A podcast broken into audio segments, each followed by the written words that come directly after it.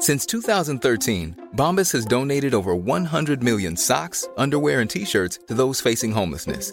If we counted those on air, this ad would last over 1,157 days. But if we counted the time it takes to make a donation possible, it would take just a few clicks. Because every time you make a purchase, Bombas donates an item to someone who needs it.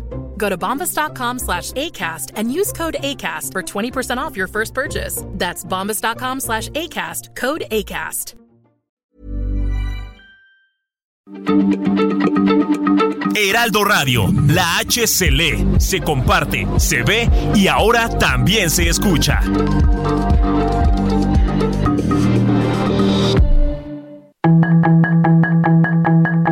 Tarde a tarde, lo que necesitas saber de forma ligera con un tono accesible.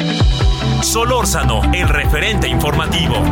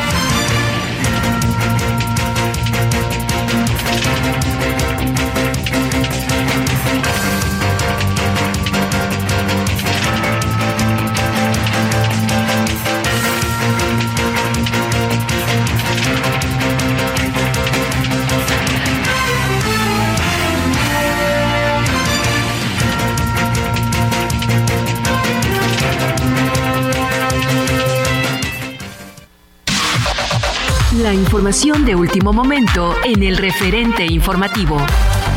El gobierno de México es el anfitrión de la Conferencia Mundial de la UNESCO sobre Políticas Culturales y Desarrollo Sostenible. En esta emisión se llevará a cabo el diálogo entre diversos países sobre las coincidencias y objetivos en torno a una mejor vida para los habitantes del mundo.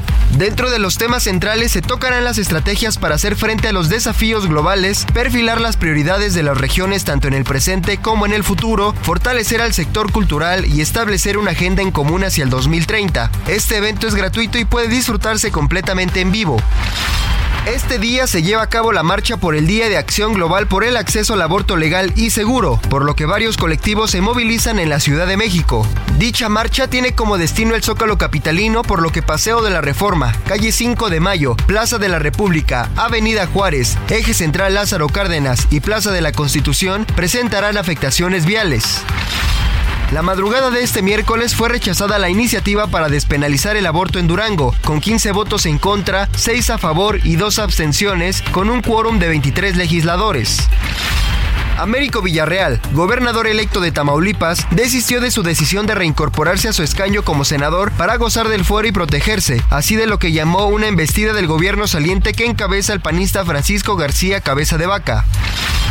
Seis policías del municipio de Calera de Víctor Rosales en Zacatecas, entre ellos el director y el subdirector de la corporación, murieron tras ser atacados a balazos. La vocería de la Mesa Estatal de Construcción de Paz del Estado detalló que de manera preliminar se conoce que los oficiales cuando se encontraban haciendo ejercicio de una unidad deportiva, cuando hombres armados los agredieron. En una reñida contienda, Jarbas Barbosa da Silva de Brasil fue electo como director de la Organización Panamericana de la Salud para ocupar el cargo por cinco años a partir del 1 de febrero de 2023 en lugar de Carissa Etienne, quien cumplió dos periodos legales cada uno de cinco años. La Embajada de Estados Unidos en Rusia ha emitido una nueva alerta de seguridad para sus ciudadanos, a los que ha pedido abandonar de forma inmediata el país a pesar de los pocos vuelos comerciales existentes debido a la invasión rusa de Ucrania. Solórzano, el referente informativo. Lo mejor de México está en Soriana. Aprovecha que la papa blanca está a 29.80 el kilo. Sí, a solo 29.80 el kilo. Y la manzana golden en bolsa a 21.80 el kilo. Sí, a solo 21.80 el kilo. Martes y miércoles del campo de Soriana. Solo 27 y 28 de septiembre. Aplica restricciones.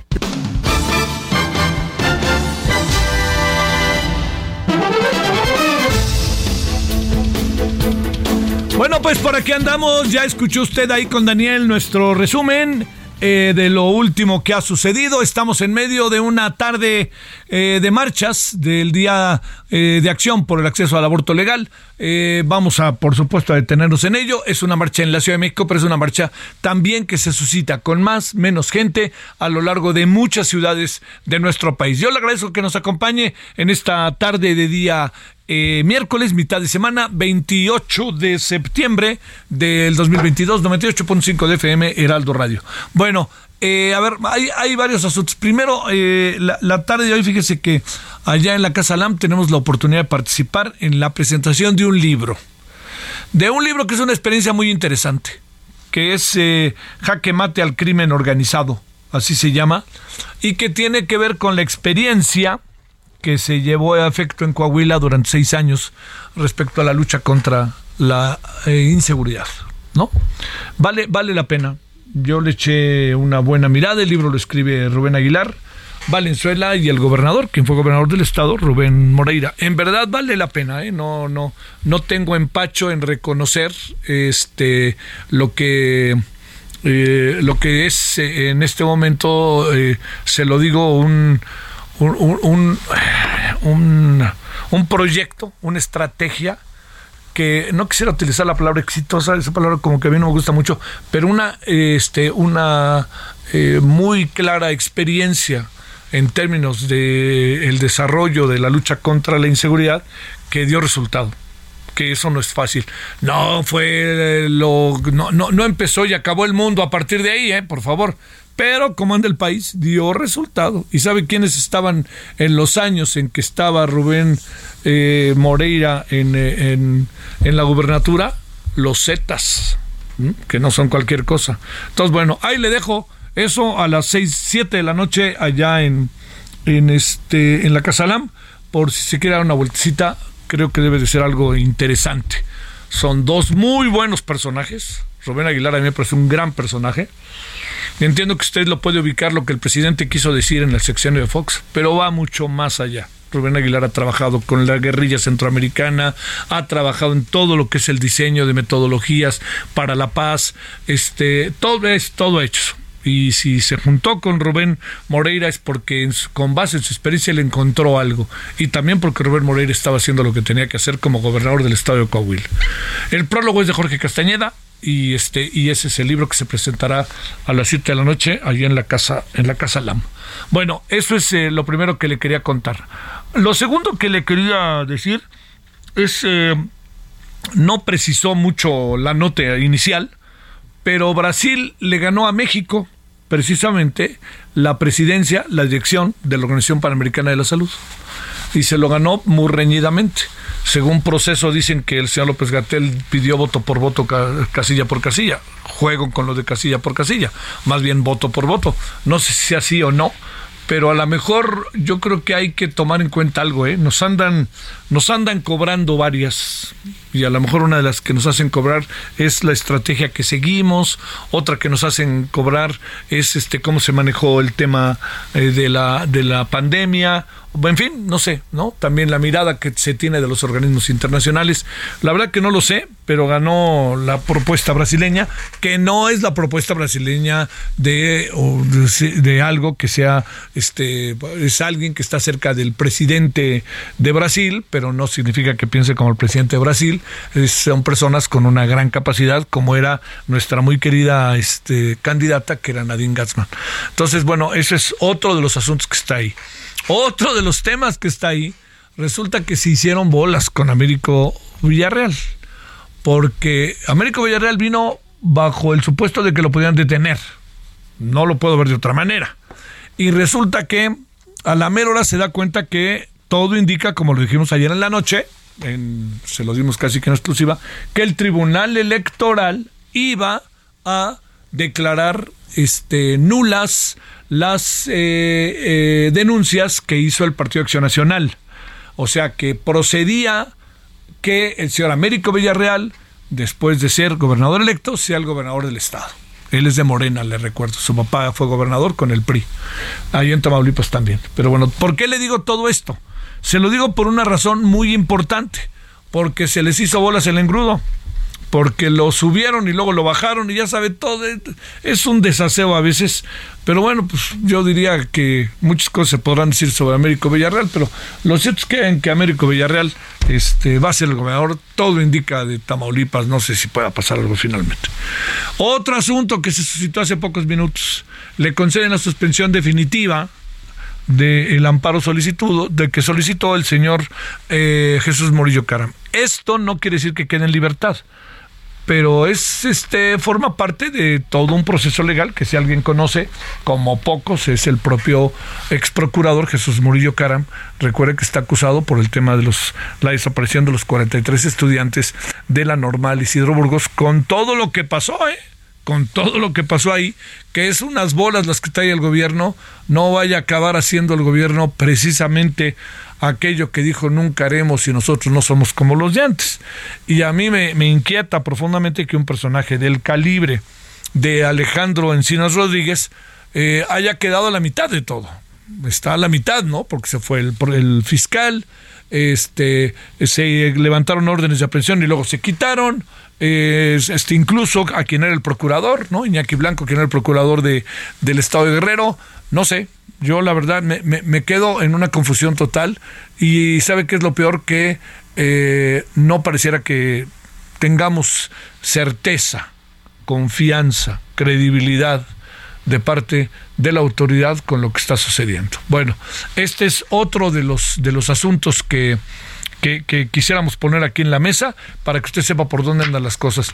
Eh, también hay un asunto más para irnos ahorita a las calles de la ciudad para hablar del tema que tiene que ver con la con la marcha, ¿no? De la marcha eh, este a favor del aborto legal, seguro y gratuito, que es eh, el tema. yo entiendo que hay mucha gente que de repente como que no le gusta, así lo cambia, pero es el tema del fútbol. Y déjeme, déjeme decirle algo respecto a eso. A ver, ¿yo soy especialista en fútbol? No, pues lo que no. Yo creo que ni los especialistas son especialistas, ¿no? Hay ahí algunos que me gustan mucho. Explican muy bien el juego. Entonces le ayuda a uno a entender mejor lo que pasa. Y siempre he dicho que Roberto Gómez Junco me parece muy preciso para ello, ¿no?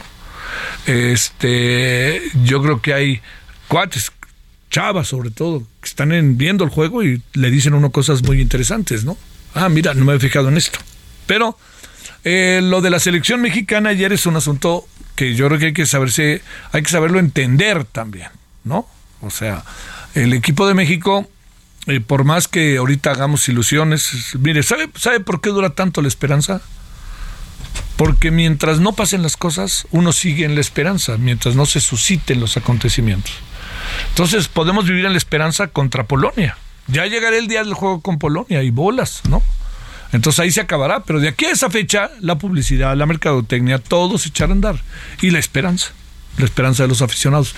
¿Qué tal si a la mera hora despierta y se recupera Jiménez? ¿Qué tal si el Tecatito no está tan lesionado? ¿Qué tal si ahora sí apuntalamos la defensa? ¿Qué tal si en la media hora sí ya se acaban entendiendo y entonces despuntan y sí quitan bolas y todo eso? ¿Qué tal? ¿Qué tal y qué tal? Bueno, todo eso pues se vale, pues se vale porque forma parte también de la vida, ¿no? Pero, pero no, hay, no hay condiciones para generar una expectativa mayor de la que se tiene respecto a un equipo que va a sufrir, va a sufrir. En el fútbol se sufre, pero a veces se sufre con placer, porque uno sabe de sus capacidades. Pero aquí se sufre sin placer, porque las condiciones son totalmente, en términos de lo que se ve, adversas. Termino, ¿por qué me metí en esto? Porque dijo una cosa ayer el entrenador, que a mí me parece que no se le puede acusar al entrenador de los goles que se fallan. No se le puede acusar al entrenador de que metan un centro a balón parado y se lo metan a ocho en la esquina. No puede. O sea, pero el, entrenador es el defensa central. Ahí están. ¿Cuántas veces usted supone que repiten estas jugadas en un entrenamiento a sabiendas de que es de lo que más padece México cuando lo atacan? balón parado. A ver, los que son futboleros, significa que todos tienen, que la pelota se paró y todos tienen oportunidad de moverse para un lado para otro y saber leer lo que viene. Bueno, ese gol junto con los otros, dijo algo el Tata Martino que yo dije, ay, chihuahuas. O sea, yo tengo 70 años y he visto fútbol 64, no, 66. Y en serio, en serio, yo creo que 60 Digo, aunque no supiera, lo veía, ¿no? Bueno, y jugué mucho tiempo a fútbol. No era muy bueno, pero jugué mucho tiempo en una de las ligas más importantes del país durante mucho tiempo, que fue la Liga Española. Y perdóname, era titular, ¿eh? Bueno, le digo eso porque lo que acabo viendo es que dice el entrenador, es que estamos viendo los mismos errores que en los últimos 16, 20, 30 años ha tenido el fútbol mexicano. ¿Y sabe por dónde pasa el error? Por la cabeza. Desconcentración, falta de atención, falta de miradas de lo que pasa, soberbia, pensar en otras cosas, no sé, todo eso, ahí se lo dejo, para que lo pensemos. Si eso pasó ahorita y vea todas las dificultades a lo largo del año, yo le pregunto, ¿qué supone que va a pasar a partir de noviembre? Pues ahora sí que curso intensivo de sufrimiento. 17 con 15 en hora del centro. Solórzano, el referente informativo.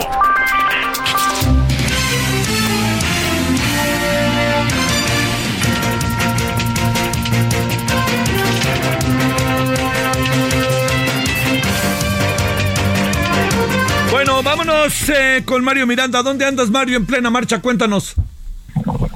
Javier, ¿qué tal? Buenas tardes. Pues informo que este día se llevó a cabo la marcha por el aborto libre y seguro. Por este motivo, la Secretaría de Seguridad Ciudadana un operativo de seguridad con 700 mujeres policías para evitar actos de vandalismo. La marcha inició alrededor de las 4 de la tarde y partió de la glorieta de las mujeres que luchan al Zócalo. Marcharon por Paseo de la Reforma, la Avenida Juárez, Eje Central, 5 de mayo para finalizar en el Zócalo Capitalino.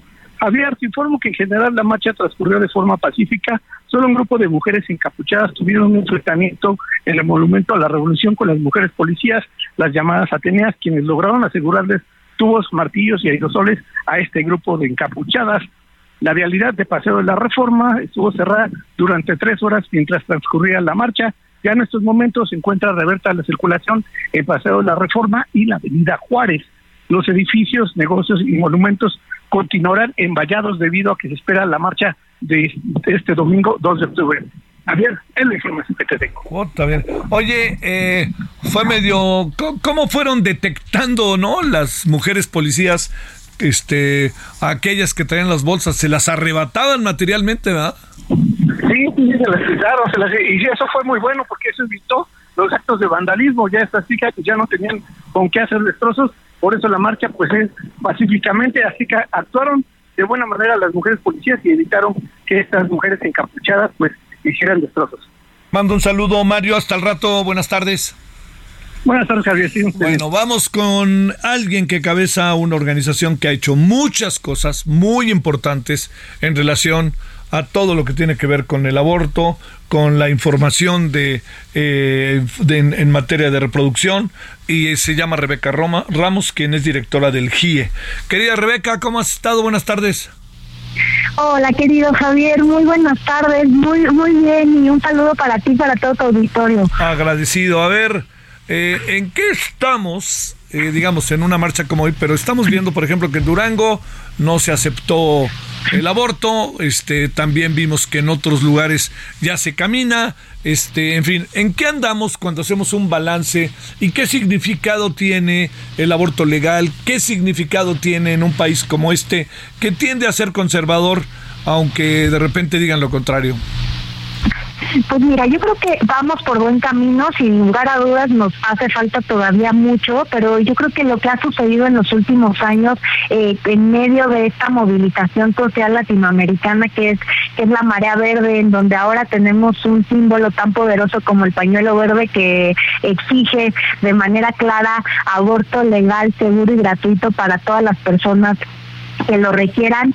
Vamos eh, lentos, pero, pero creo que en México estamos avanzando. Sin lugar a dudas, lo que sucedió el día de ayer en el Congreso de, de Durango fue una mala noticia porque tuvieron una oportunidad precisamente para sacar del Código Penal el aborto y reconocerlo como es, como un procedimiento médico, como un servicio de salud que garantiza derechos y que debemos de dejar atrás esta visión eh, pues eh, patriarcal en términos de considerar al aborto voluntario como un delito, como una conducta que el Estado tiene que perseguir y que el Estado tiene que sancionar en algunos casos inclusive con, con prisión y pues en estos últimos años, si, si vemos lo que pasaba, por ejemplo, hace siete años, en 2015, estamos en una, en una situación completamente diferente. En 2015, por ejemplo, en México solamente en Ciudad de México era legal abortar hasta las 12 semanas de gestación y hoy en 2022 tenemos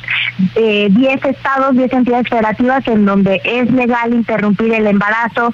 Tenemos una sentencia de la Corte Suprema en donde señala que criminalizar de manera absoluta el aborto es violatorio de los derechos humanos y por lo tanto es inconstitucional. Entonces, yo creo que vamos por buen camino, pero pues falta que en todo el país eh, se reconozca este derecho de las mujeres y de las personas gestantes. ¿Hay alguna reacción hacia México de parte de ciudadanos estadounidenses después de la decisión que tomó el Congreso estadounidense? Hay, hay casos de, de mujeres que, que han eh, cruzado la, la frontera precisamente buscando eh, servicios de, de aborto. Tenemos, por ejemplo, el caso de Texas, en donde después de esta decisión terrible de la Suprema Corte de Justicia de Estados Unidos, eh, pues en el caso de Texas prácticamente se prohibió de manera absoluta el, aborto y pues las mujeres en Estados Unidos se están viendo en, una situación eh, bastante compleja y de ahí que pues dependiendo de dónde estén y dependiendo también de, las posibilidades y de la información que tenga, México se está convirtiendo eh, por lo menos una parte del país, en el caso de, de Coahuila, en donde ahora es legal por, por la sentencia de la Corte, pues una opción para, para estas mujeres en los Estados Unidos. A ver, este, ¿qué es lo que se viene acá bajo lo siguiente, eh, Rebeca? No hemos visto que al final el gobierno acabe de tomar la decisión de ponerse de lado, pues yo diría que de, de una causa que uno supondría que un gobierno como este tendría que tendría que estar de ese lado. Este, ahí ha pasado algo o no, y si sabes algo del desarrollo de la marcha, ¿qué piensas? Que parece que les han quitado los bolsos a muchas eh, mujeres que traían ahí palos, en fin, lo que fuera, ¿no? Este, a ver, estas dos cosas. Pues mira, so, sobre la marcha decirte, estuve este, hacia el inicio, por ahí de las 3 de la tarde en, en, la marcha, creo que también en la marcha se ve pues toda esta pluralidad de feminismos que existen, ¿no? Hay diferentes formas de, de manifestarse y de expresarse. Yo, yo en la parte en la que estuve con mis colegas y con mis amigas, pues era un, un espíritu más bien este, festivo, sí de exigencia muy clara en términos de, de que el aborto tiene que ser legal y tiene que ser segura para todos, pero estábamos este pues ahí más bien eh, poniéndonos tatuajes, poniéndonos el, el, el, pañuelo y hasta donde tengo entendido ha, eh, ha marchado eh, en términos eh, pacíficos. Entonces hasta ahí eh, la información que tengo ahorita sobre la marcha, pues también reconocer que hay esta pluralidad de formas de, de, de manifestarse y en, en términos de, del, actual gobierno federal en, en el caso de, del aborto por supuesto que hay una responsabilidad desde la federación eh, al ser un servicio de, salud. Creo que ahí eh, la, la Secretaría de Salud Federal ha avanzado y ha reconocido este tema algo que, que, no, eh, que no habíamos visto en administraciones anteriores. Eh, ahí me gustaría señalar por ejemplo durante toda la emergencia por COVID-19 se publicaron eh, unos lineamientos para reconocer al aborto como un servicio esencial de, de, salud, pero lo que tenemos que es un pendiente enorme y que ya lo comentábamos eh, ahora con el caso de Durango, es que al ser el aborto considerado un delito le toca a cada una de las entidades federativas modificar su legislación. Y ahí pues estamos atoradas en, en, estos procesos legislativos. Hay estados en donde el, el partido que, que ahora encabeza el, gobierno federal tiene mayoría en los congresos y sin embargo no se han aprobado eh, las reformas necesarias para, para reconocerlo como un servicio de salud. Entonces ahí hay un, hay un pendiente importante. También es cierto que existen aliadas eh, y feministas dentro dentro de, esta administración, pero sin lugar a dudas hace falta que haya una, una acción mucho más contundente eh, por parte de las y los legisladores de, del Partido Morena en los estados y eh, a nivel federal pues también hacer los cambios y profundizar los cambios que, se requieren para que este sea un derecho al que tengamos eh, acceso todas aquellas personas que lo necesitemos sin que eh, tengas que vivir en Ciudad de México o en Veracruz. Este, e, entonces sí hay un pendiente importante en este tema. Te mando un gran saludo, Rebeca Ramos, directora del Grupo de Información en Producción, GIE. Gracias que estuviste con nosotros. Buenas tardes. Un abrazo, Javier. Hasta luego, gracias como siempre. Bueno, vamos a la pausa. Eh, vamos a hablar de pensiones y vamos a hablar también de transparencia, el Día Internacional de Acceso Universal a la Información. Pausa.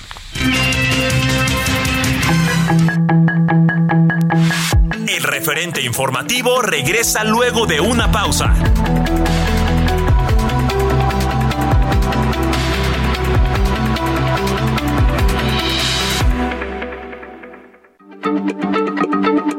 Heraldo Radio, la H se lee, se comparte, se ve y ahora también se escucha.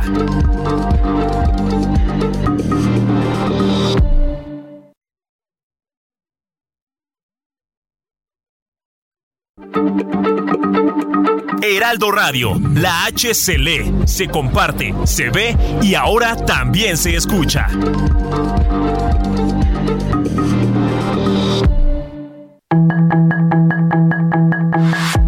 Estamos de regreso con el referente informativo.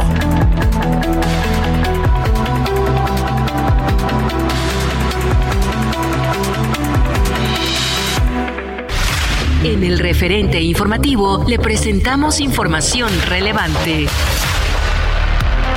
El gobierno de México es el anfitrión de la Conferencia Mundial de la UNESCO sobre Políticas Culturales y Desarrollo Sostenible. En esta emisión se llevará a cabo el diálogo entre diversos países sobre las coincidencias y objetivos en torno a una mejor vida para los habitantes del mundo. Dentro de los temas centrales se tocarán las estrategias para hacer frente a los desafíos globales, perfilar las prioridades de las regiones tanto en el presente como en el futuro, fortalecer al sector cultural y establecer una agenda en común hacia el 2030. Este evento es gratuito y puede completamente en vivo. Tribunal Electoral del Poder Judicial de la Federación perfila desestimar argumentos contra la gubernatura de Américo Villarreal. Desde la despenalización del aborto en Hidalgo, se han realizado 721 en dicho estado. Nuevo León pide a los ciudadanos no confiarse con el uso del agua. Yolanda de la Torre asume presidencia del Poder Judicial de Durango. Rusia alista la anexión de otras cuatro regiones de Ucrania.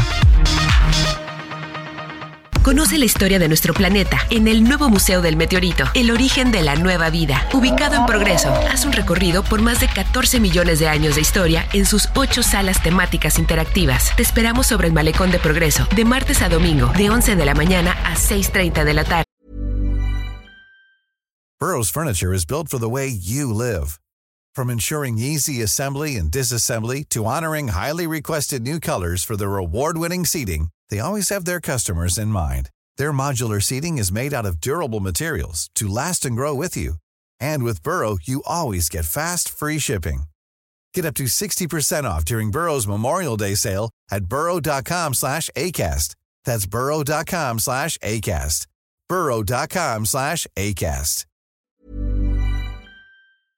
Juntos transformemos Yucatán. Gobierno del Estado.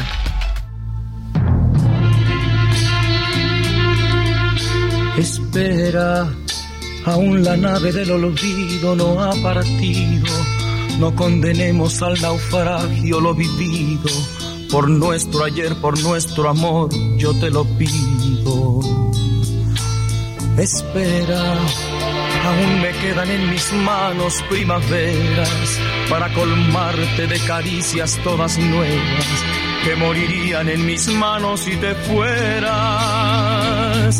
Espera un poco, un poquito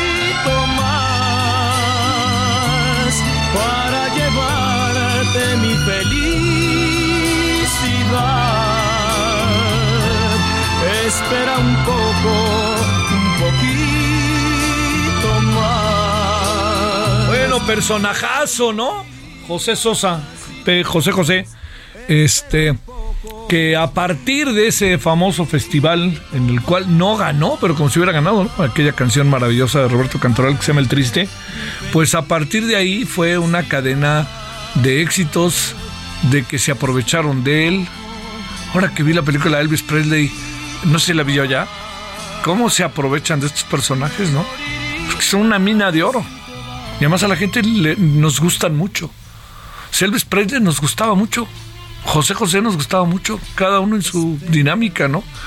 Y José José también, pues también a lo mejor nos gusta mucho esta vida de bohemios, ¿no? Que es terrible, ¿no? Decimos, no, pues es que estaba ahí, lo, agarró, lo cantó borracho, no, pues es que estaba esto, y con una mujer, con otra. Y eso se vuelve, pues paradójicamente nosotros somos los que lo alimentamos, porque si saliera y nadie lo entendiera y respetáramos más la vida privada, pues bueno. Pero la vida privada se hace pública en los personajes públicos. Es casi inevitable, usted y yo lo sabemos. Es cosa de que un día a uno de estos personajes lo vean en un restaurante que se levanta y ¿qué me ve? que me ve? Y ya no pasa nada. Estaba peleando, ¿no? Y a pobrecito José José que le achacaron todo. Un tiempo vivía a la vuelta de mi casa. Algún de contar esa historia. Y andaba ya con Anel. Y eh, mi papá algo tenía ahí que ver con un caso de José José. Y yo recuerdo, vivíamos en la calle Cincinnati. José José vivía enfrente del Parque Hundido, en la calle Porfirio Díaz. Entonces se iban caminando. Era, era, no se va a olvidar. Bueno, había fila en la calle ahí de Cincinnati y Porfirio Díaz para verlo pasar con Anel, que estaba guapísima Anel, ¿no? Entonces luego llegaban a la puerta de la casa y ahí llegaban, se entraban, ahí vivíamos a una cuadra, ¿no? Y entonces entraban a la casa y cuando salían otra vez, entonces ya llegaba su automóvil último modelo, este, eh, en el cual ya se iba, de esos coches que se medían por metro. Bueno, aquí andamos, José José, la nave lo olvido, en paz descanse. Por nuestro ayer, por nuestro amor, yo te lo pido. Espera, aún me quedan en mis manos primaveras para colmarte de caricias todas nuevas que morirían en mis manos si te fueras.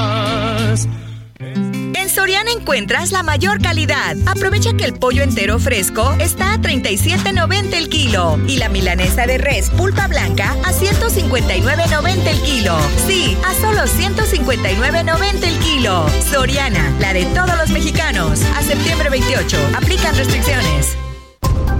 Solórzano, el referente informativo.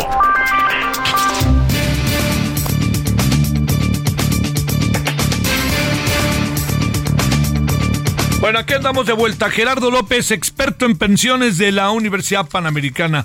¿Que por qué? Ya verá por qué conversamos con Gerardo. ¿Cómo estás, Gerardo? Estimado Javier, muy bien, muchas gracias, muy buenas tardes, con muy bonita entrada este musical a propósito de La nave del olvido y el triste boquete en el que estamos para el 2023. Qué triste boquete, ¿no? Sería la canción. A ver, 8 de cada 10 pesos del presupuesto son para gastos obligados, dice el secretario de Hacienda. Comisiones de trabajo en el Senado aprueban reforma para aumentar días de vacaciones. Eh, ya no se están gastando nuestro dinero, eso se dice, y se han gastado como un 60%. A ver, hablemos de todo eso, si te parece, Gerardo. Con todo gusto, terrible, terrible para el año que entra para el 2023. Solamente en, pago de a una quinta parte del gasto del gobierno. Le quedan eh, dos, tres, cuatro partes. Pero de ahí, de ahí es importantísimo porque esto le genera un boquete precisamente al gobierno de recursos con que se va a poder eh, salir adelante para poder hacer frente a este gasto tan importante solo en pensiones. Ahorita lo acabas de mencionar. De todo el gasto del gobierno federal, va a ser gasto 80% y solo le queda, no, ni siquiera el 20, un 19% como gasto de inversión para hacer algo. Lo demás ya está gastado. Entonces, imagínate el terrible escenario que vamos a enfrentar el año que entra porque este eh, disponibilidad de gasto del 19% pues va a tener que distribuirse en todas las necesidades del país, en todas. Pues no se van a poder cubrir, evidentemente. A ver, pero este déjame plantearte, ¿qué, qué, va a pasar? ¿Qué capacidad de maniobra? ¿Qué va a suceder? Bueno, mira, eh, un, un, dato, por ejemplo, para el Seguro Social, el gasto en pensiones es 64% de su presupuesto. No tiene que ver con atención de este problemas uh, farmacéuticos, eh, gastos hospitalarios, atención médica, eh, etcétera. No, solo pensiones, 64%. Y así lo vamos a ir viendo en todas las áreas de gobierno. ¿Esto qué va, a qué obliga? Pues el gobierno va a tener que recortar y ya está recortando en servicios públicos, es decir, está despidiendo personal, está haciendo ajustes a ramos generales del gasto muy importantes, está haciendo, eliminando programas como capitalidad, metropolitano, frontera, lo elimina, recortes a Fonden para el año que entra brutales, aportaciones a fondo de salud brutal también se está recortando, se está acabando o se va a agotar ya el año próximo los fondos para de, estabilización que se tenían creados desde hace los últimos 20 años, bueno, se van a acabar ya el año próximo. Y en gasto en centrales y de electricidad se van a eliminar. Todo esto es gasto que se tiene que eliminar por el gobierno para poder hacer frente a, a sus otras necesidades eh, de gasto en personal, en pensiones y en funcionamiento del gobierno. Es, es, impresionante. A ver, no va a alcanzar. No va a alcanzar. A ver, si no, ok, pero si no alcanza, ¿cómo le va, cómo presumes que le podrá hacer el gobierno con variables en donde sí hay un, eh, hay una disponibilidad de dinero alta para las llamadas obras emblemáticas, ¿no? O sea, eh, a ver, ¿qué, qué, qué es lo que va a pasar para un lado y para otro lado? Es decir, ¿cómo podría el gobierno resolver un problema en el cual se ha metido, pero que al fin y al cabo defiende a capa y espada y es difícil a veces decirle que no en función de que son causas eh, de programas sociales de primer orden. A ver, ahí, a ver, ¿cómo, cómo, cómo poder encontrar el, justo medio de las cosas? Bueno, hay que tener claro, el, el gobierno no produce riqueza, ¿no? El gobierno lo único que hace es extraer dinero de, de o de los particulares a través de impuestos o de contratación de deuda. Como ya se dijo que no van a subir los impuestos y la eh, economía del país no está para pagar más impuestos, al contrario, se van a pagar un poco menos, pues la única manera es o emitir dinero o endeudarse, es decir, imprimir billetes, lo cual no se ha hecho y afortunadamente el Banco de México es la entidad responsable de eso. Entonces queda la última vía, endeudamiento. Básicamente endeudamiento. Y esto es lo que va a suceder. El gobierno dice que no se ha endeudado, pero cuando se ven los números pareciera que sí se ha endeudado, o por lo menos es mi impresión. No, no es correcto. El gobierno dice que no, pero cuando vemos exactamente los números, vemos que sí hay endeudamiento y va a haber endeudamiento para el año próximo. Y déjame decirte algo más. El escenario para el año próximo es así. Y probablemente para fin de sexenio el, el gobierno termine finalmente con toda esta carga y salga adelante. Pero el problema es lo que venga hacia adelante. Esta enorme bolsa de gastos ya eh, obligados para el gobierno se le están transfiriendo ya al próximo gobierno. Y eso sí, va a ser una eh, impresionante carga con la cual no tuvo el gobierno del presidente López Obrador, porque él tenía muchos ahorros de dónde salir. Y el próximo gobierno ya no tiene esos ahorros, ¿qué va a pasar? la, herencia va a estar ruda, ¿no? Sí, la herencia es durísima para, para el siguiente gobierno, porque aquí, te digo, el, gobierno presidente de López Obrador finalmente va a terminar bien y va a decir, bueno, terminé sin endeudar tanto al país, este peso no se fue para arriba y estoy pagando todas las pensiones. Sí, pero ¿qué se deja hacia el próximo gobierno? Una bolsa impresionante de gasto que va a ser muy difícil de eliminar. Sencillamente el pago de pensiones a en todos los programas sociales ahora están en la Constitución y no solamente están en la Constitución como derecho de pago, sino derecho de pago e incremento anual. O sea, es, es impresionante lo que viene hacia, hacia adelante. y lo podemos ver desde ahora, desde ahora lo podemos ver. ¿Qué va a pasar con las pensiones? Mira, en las pensiones tendrá que haber una reforma brutal de pensiones y con muchos elementos. Por ejemplo, la edad de pensionar se va a tener que, que aumentar, se va a tener que aumentar.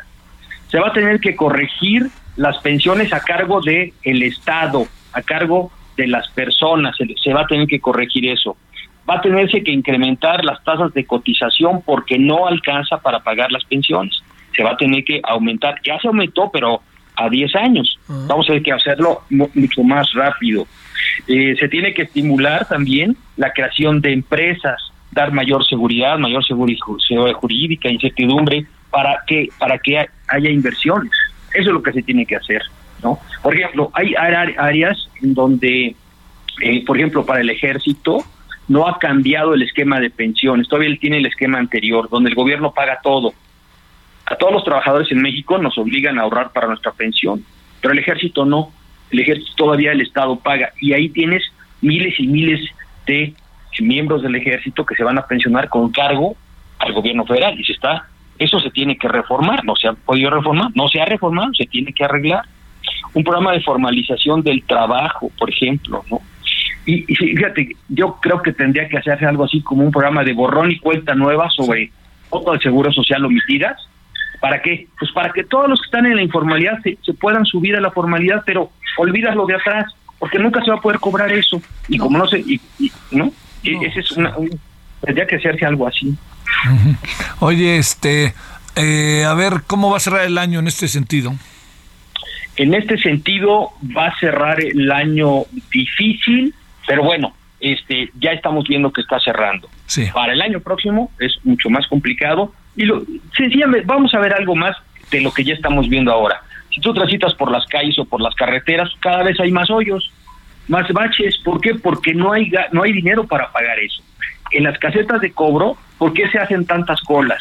A pesar de que hay una, ca- una, una, una hilera de 20 casetas. Porque no hay personal que cobre. ¿Y por qué no hay? Pues porque se ha despedido al personal para gastar menos en esas. Y esos, esos servicios se van a afectar a la población. Ya no están afectando y van a afectar muchísimo más para el año próximo. Híjole, híjole, híjole. Oye, este, no, no, no, no le fue bien al secretario de Hacienda, incluso con algunos de Morena, ¿no? Bueno, no, no, le fue bien, estuvo complicado, claro, porque el escenario es muy complicado, los números del, del presupuesto y de los documentos que, se, que presentó Hacienda ya no daban, ya cambiaron, por ejemplo, el, crecimiento previsto eh, de- de- en, los, en los documentos que mandó Hacienda a principios de septiembre del 3%, pues ya ahorita ya bajó a menos de la mitad de lo que estaba previendo. Eso, y esa es la variable que te daba pues el, el monto de gasto que podías tener y el monto de ingresos. Entonces, si vamos a crecer menos, pues va a haber menos, menos dinero y menos impuestos. Entonces, más deuda. Finalmente, Eh, a ver, en los, an- en los análisis que haces, Gerardo, para cerrar, eh, ¿prevés eh, reacciones sociales o el presidente seguirá por la libre? No, yo creo que las reacciones sociales se van a mantener. Yo creo que no va a haber reacciones sociales. ¿Por qué? Porque una gran parte de la población en México está recibiendo beneficios directos de pago del gobierno federal, ¿no? A través de pensiones, de ayudas, eh, escuelas, estudiantes, etcétera. Toda esa cantidad de dinero sí está llegando a la, a la población. Eso no produce dinero, eso no produce empleos, eso no produce más que gasto, ¿no? Pero finalmente está llegando. Entonces yo creo que una, eh, digamos, revuelta social o descontento social no va a haber a menos que suba la inflación, continúe subiendo, pero si, si fuera algo brutal, digamos, si, si sube tres, cuatro puntos, no va a haber tal descontento. no pronto, pero nos vemos dentro de dos años. Ahí es donde va a estar el problema, Javier. Y recordemos cómo se echó a andar todo, ¿no? Sí, exacto, cómo se echó a andar todo y ya lo habíamos vivido en nuestro país, en crisis exenales que ya parecía que habíamos olvidado, que los jóvenes en México no han vivido, este Javier. Nosotros hemos vivido todas. Los jóvenes de ahora, pues no la han vivido, no saben que es una inflación brutal, en donde un día te pagaban una quincena y a la quincena siguiente te tenían que pagar un porcentaje mucho más alto porque ya no te alcanzaba para poder eh, salir con tus gastos. Los jóvenes no lo han vivido, entonces, pero cuando se empiece a vivir, y esto va a ser a partir del 25, por ahí 26, esto va a ser brutal. Te mando un saludo, Gerardo López, experto en pensiones de la Universidad Panamericana. Gracias, Gerardo. A ti, Javier, un abrazo. Bueno, vámonos, este, ¿qué pasó hoy allá en el Senado que se les hizo bolas el engrudo? Querido Misael, adelante. Javier, buenas tardes, buenas tardes al auditorio. Efectivamente, pues hoy Morena y Acción Nacional registraron un duro choque en el Senado de la República por la reincorporación de Américo Villarreal Anaya como senador. Acción Nacional acusó a Morena de ser tramposos al pretender votar un documento para que Américo Villarreal no pida licencia, sino únicamente pueda darse paso a un oficio en el que se deja sin efecto la reincorporación del morenista. Y es que el día lunes Américo Villarreal pidió su reincorporación al Senado, pero ayer mismo giró otro documento para dejar sin efecto su reincorporación. Esto provocó que entre gritos el coordinador de Acción Nacional en el Senado, Julián Rementería, exigiera que ese documento se deje sin efecto y sea desechado por lo que pidió que se vote la licencia. Eso también debido a que los panistas pretendían que haga valer que Américo Villarreal no pueda asumir como gobernador de Tamaulipas el próximo 1 de octubre, debido a que la Constitución indica que se debe pedir licencia cuando menos 120 días antes para poder tener el cargo como gobernador de Tamaulipas. Al final, eh, Javier, pues sí, los modernistas aceptaron que se votara la licencia y eh, con un argumento del presidente de la Junta de Coordinación Política, Ricardo Monreal, en el que indicaba que pues constitucionalmente, aunque pida licencia un día antes de asumir la, la gubernatura, Américo Villarreal sería eh, gobernador electo sin afectar su eh, investidura si este primero de octubre, si así lo define el Tribunal Electoral del Poder Judicial de la Federación, validar la elección del pasado junio, de donde quedó y eh, resultó como ganador Américo Villarreal Anaya. Pues este, eh, quedamos, Misael, en que no hay cambio, ¿verdad? No hay ningún cambio, Javier, únicamente se votó esta licencia, pero en esos mismos momentos pues ya la Sala Superior está resolviendo esta validez de la elección. Gracias, Misael, buenas tardes. Gracias, Javier, buenas tardes. 17.49 en la hora del centro. Solórzano, el referente informativo.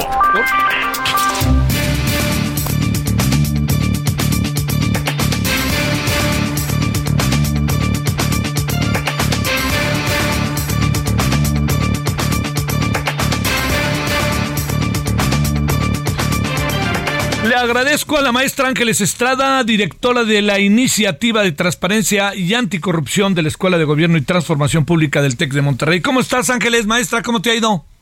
Hola, Javier, ¿qué tal? Muy buenas tardes. Ah. Aquí en esta tarde lluviosa, fría.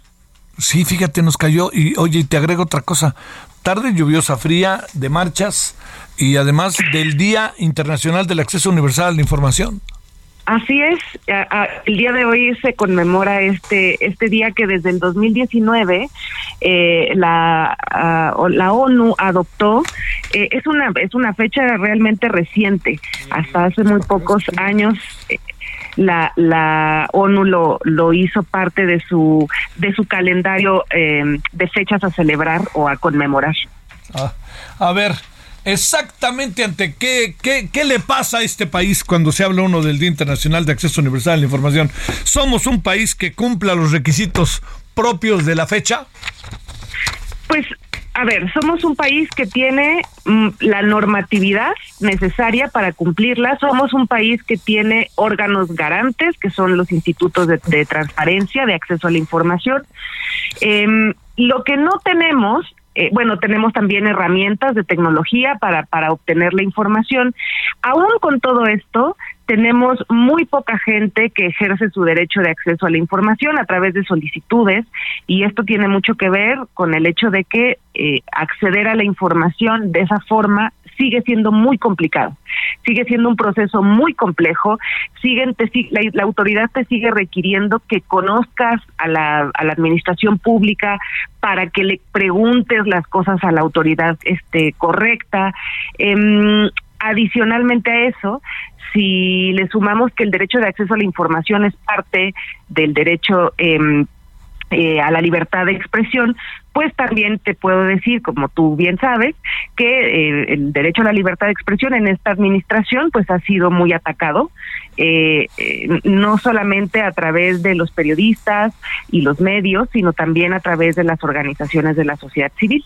Entonces, pues no, en realidad es que no tenemos mucho que celebrar. Es, este año tenemos números pues muy malos respecto de el número de, de solicitudes de información que terminaron en, en, inexistencias, el número de solicitudes de información a las que se, se les negó la, el acceso a la información porque la porque eh, el gobierno argumentó que era información de seguridad nacional y si a eso le sumamos todavía eh, pues lo que está sucediendo con los medios no tenemos mucho que celebrar. Oye, eh, en ese mismo marco de cosas, ¿hay información en este gobierno, para cerrar, que sea importante que el gobierno esté escondiendo o que no la haga pública o que no se aplique al acceso universal que los ciudadanos tenemos derecho a la información? Pues sí, hay un montón de información que no se hace pública, por ejemplo, todo lo relacionado con compras eh, y obras está vinculado al ejército no lo sabemos. No sabemos tampoco información muy importante respecto de la contratación de la vacunación, no lo sabemos. En otros países esa es información pública, se puede encontrar muy fácilmente, pero en México no la tenemos. Em, y también tenemos, Javier, esto que no se nos olvide, esta espada de Damocles encima de nosotros, eh, cada que surge el rumor de que se van a deshacer o se van a eliminar los órganos autónomos y ahí dentro de esos órganos está el INAI, eh, que es el órgano principal garante del acceso a la información y si lo, lo terminan, si lo si lo eliminan, pues ahí se murió nuestro derecho de acceso a la información. Wow, bueno. Maestra Ángeles Estrada, te mando un saludo y gracias. Muchas gracias, Javier. Hasta pronto. Hasta pronto, directora de Iniciativa Transparencia y Anticorrupción de la Escuela de Gobierno y Transformación Pública, el TEC de Monterrey, Día Internacional del Acceso Universal a la Información. Bueno, oiga, este, nos vamos a ver. Para la noche vamos a tener eh, a Yotzinapa en cuanto al tema de lo que, lo que ha sucedido al interior del grupo que está eh, desarrollando el asunto y la mirada desde fuera de Amnistía Internacional. Vamos a tener Rusia y Ucrania, que están pasando cosas. Vamos a tener también el... Eh, ah, vamos a hablar del libro Jaque Mate, ahí también, sí. Bueno, bueno, todo eso. Ojalá nos acompañe. Pásela bien, hasta la noche, todavía hay tarde, adiós. Un poquito. Hasta aquí Solórzano, el referente informativo.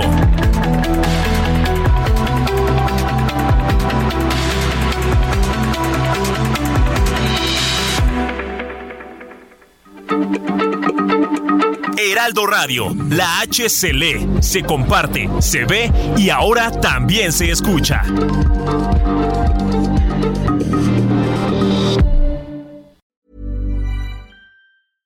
Flexibility is great. That's why there's yoga. Flexibility for your insurance coverage is great too. That's why there's United Healthcare Insurance Plans.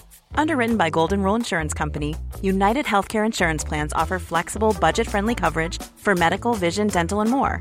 One of these plans may be right for you if you're, say, between jobs, coming off your parents' plan, turning a side hustle into a full hustle, or even missed open enrollment. Want more flexibility? Find out more about United Healthcare Insurance Plans at uh1.com.